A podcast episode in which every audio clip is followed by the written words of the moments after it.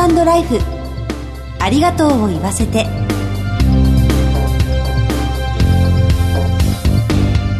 こんにちは。番組パーソナリティの久保井あさみです。いかがお過ごしでしょうか？この番組では知っておきたいお葬式を中心とした就活に関わる情報をお届けしています。いつかは訪れるその日のために様々な分野からゲストにお越しいただいてお話を伺います。今回も引き続き野球評論家の野村克也さんにご登場いただきます。どうぞお楽しみに。ハートライフありがとうを言わせて。この番組は安心と信頼のお葬式全総連全日本総裁業協同組合連合会の提供でお送りします。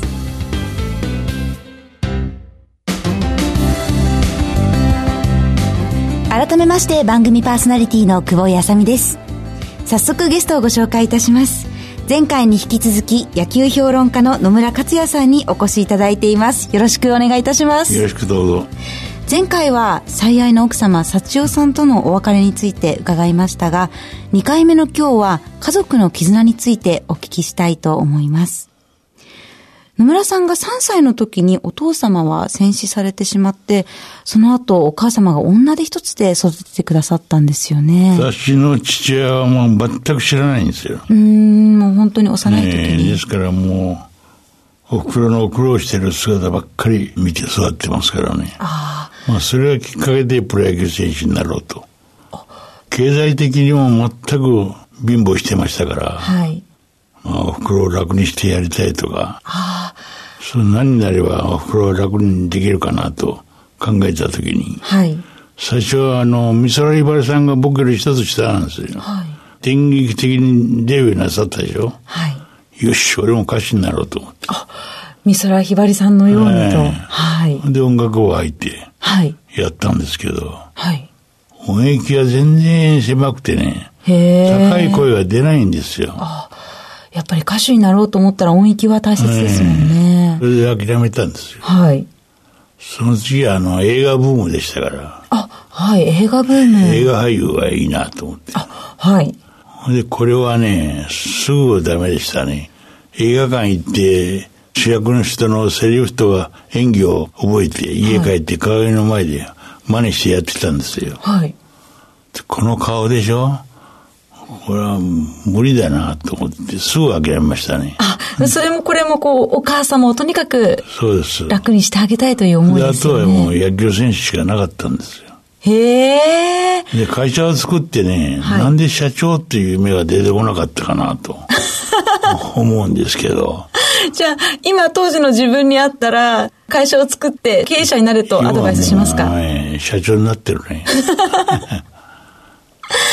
お金を稼いでお母様に楽をさせてあげたいという思いで。そでしたね。はあ。苦労ばっかりして、はい。しかも大きな病気2回もして、子宮がん、直腸がんでがんなんですよ。がんを2回も。ええまあそのお母様のために野球選手になろうと。そうもうとにかくそう思ってね。はい。本当にお優しいですね。ただその気持ちだけでここまで成功される方はなかなかいらっしゃらないと思うんですが。小さな田舎にの出身ですけど、はい、そんな小さな田舎で4回引っ越しましたからね。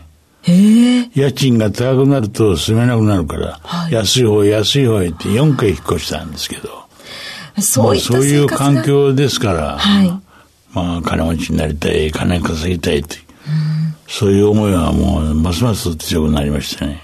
そうですよね。うん野村さんは高校時代、お母様には内緒で野球を続けていたと伺ったんですが。野球をやるにはバットとかミットとかユニフォームとか、はい、お金がかかるでしょ。道具がたくさん必要ですね。えー、これを道具を揃えるのに大変だったんですよ。ああ。野球部の集合写真で、僕だけ短パン履いてね、はい、ランニングして写ってますけど、はい。まあそれぐらい困ったんですよ。で、野球部に入って、試合の時はもう後輩のユニフォーム借りて行ってましたよ。はい、え、道具とかはどうされてたんですか？道具だけはね、これどうしようもないんで、もう卒業して行く先輩にねだって譲ってもらったりしてました。あ、じゃあもう本当に苦労されて、でもお母様には心配かけないように野球を続けていたんですね。本来はもう、私も高校へ行ける環境じゃなかったんですよ。はい。で、僕は中学3年の時に母親に言われて、はい。もうお母ちゃん、お兄ちゃん、一人高校やるの精一杯だから、はい。お兄ちゃんが卒業して、お前も中学卒業して働きに出て、うんうん、家計助けてくれないどうしようもないっていう、危うい時だったんですよ。それを兄貴は助けてくれましてね。あ、お兄様が、ね、はい。食事、三人で食事してる時にね。はい。弟も男の子だから、高校ぐらいは出してってやらないと、うん、これは先々苦労するよと。俺も大学行くつもりしてたけど、はい。やめて就職するからって。高校行かしてやってくれと。あ、じゃあお兄様の大学進学の代わりに、野村さんを高校に行かせてやってくれと。じゃあ兄貴はもうアルバイトして大学行くつもりしてたんです。あ、自分で学費を稼ごうとしていたんですね。すごく家族の絆を感じますね。まあ、そういう兄貴の一言で。はい。もう黙っちゃってね。うんそれで高校に行くことができて、野球部に入ることができたわけですよね。で最後は野球部の部長までが家に来てくれてね。はい。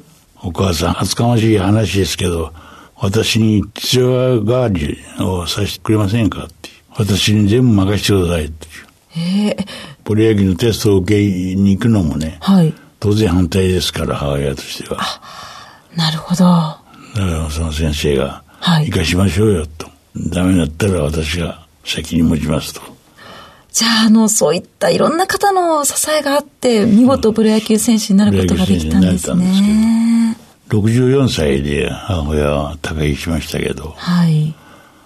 一言だけ幸せだったかって本音を聞きたかったんですけど聞かずに終わっちゃいましたね。はあ、お母様幸せだったのか。うん。まあ僕はプロ入って、母親の生活も面倒見れるようになりましたから、はい。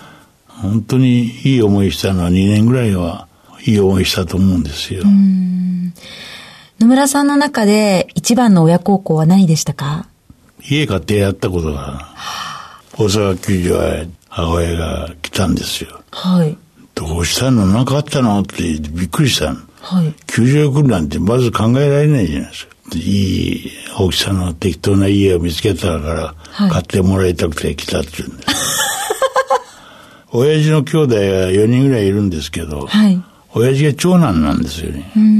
でも戦死して、早に死にましたけど、はい、おじいさんおばあさんが田舎にいるんですよ。じゃあ、あのー、お母様からしたら義理のお父様とお母様の面倒も見たいという思いがあったんですかね。責任があるという、ね、はい、田舎を離れるは離れるわけにいかないという。そう思って、思いとどまって、田舎で一人暮らししてしてたんですよ。ああ、そうだったんですね。そういうことを言うんでもしょうがないから家買ってやりましたけど。ああ。野村さんは、お子さんには、もともと野球に関わる仕事についてほしいと思ってたんですか？いや、そんなこと一切思ってないんですけど。はい。まあ子供は子供の人生だから、うん、やりたいことをやればいいわっていうのが基本的な考えで。ああ、そうなんですね。たまたま野球をやってたもんですから。はい。明治大学にも野球があって、はい、野球やってましたけど。自分の望む道を歩んでほしいという思いだったんですね。またあの、そのご子息、勝則さんは、すぐ近くに今お住まいと伺いましたが。東京のど真ん中の土地も高いところを買ってね、はい。ああ、女房と住んでたんですよ。はい。そこへ勝則が来てね、うん、ここに家建てていいかなって言ってきたんですよ。ああ、はい。広い庭があって悠々と住んでるのに、はい、嫌だなと思ってるわけですよ。ところが、女房は、即答ですよ。いいわよって。ああ、社長さんが、はい。まあ、しょうがないかなと思って俺も諦めたんですけど。今だから僕の家の真裏に住んでますよ。あで、もともとお庭だったところに、息子さんとするお家があるんですね。えー、まあ、私もこんな一人になると思わなかったんですけど、うんうん、いい嫁さんもらってくれたんで、はい、よく面倒見てくれますしね。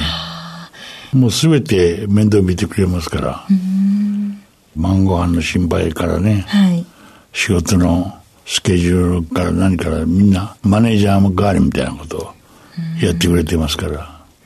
前回の放送で、幸代さんにはありがとうなかなか言えなかったというお話があったんですが、うん、勝則さんの奥様にはありがとうは伝えてらっしゃいますか？まだ言ってないですね。まあ言わなきゃいけないと思うんだけど、もう本当によくやってくれますよ。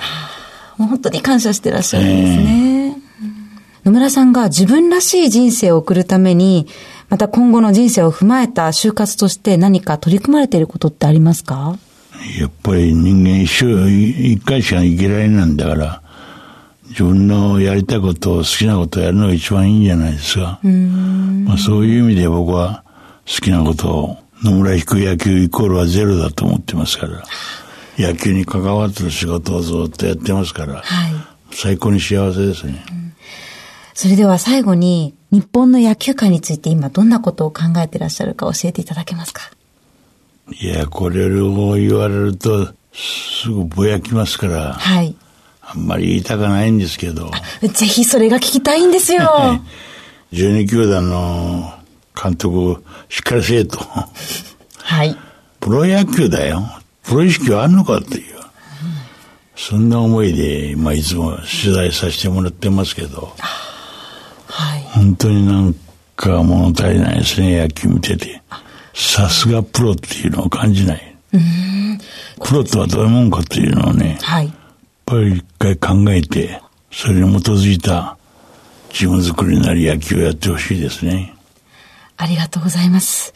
本当にそのぼやきがありがたいです。どうもありがとうございます。2回にわたり貴重なお話を伺いました。ゲストは野球評論家の野村克也さんでした。お忙しいところどうもありがとうございました。ありがとうございました。全日本総裁業協同組合連合会全総連は命の尊厳ご遺族の悲しみ一人一人に寄り添ったサービスを何よりも大切に考えご遺族の心を形にする地域密着の葬儀者が集まる全国ネットワークです。全総連加盟店ではお葬式の専門家である葬儀事前相談員総裁ディレクターが皆様からのご相談をお受けしております。お葬式のご依頼は安心と信頼の全総連加盟店まで。詳しくは全総連ホームページをご覧ください。すべては個人ご遺族のために全総連。全総連。野村克也さんに貴重なお話を伺いました。野村さんのお母様に楽をさせたいという強い思いがプロ野球選手としての成功を導いて、今なお野球のお仕事を続ける原動力になっていると感じました。これからもぼやき解説楽しみにしています。次回の放送は7月3日水曜夕方4時55分からです。どうぞお楽しみに。進行は番組パーソナリティの久保井あさみでした。ハートライフありがとうを言わせてこの番組は安心と信頼のお葬式、全総連、全日本総裁業協同組合連合会の提供でお送りしました。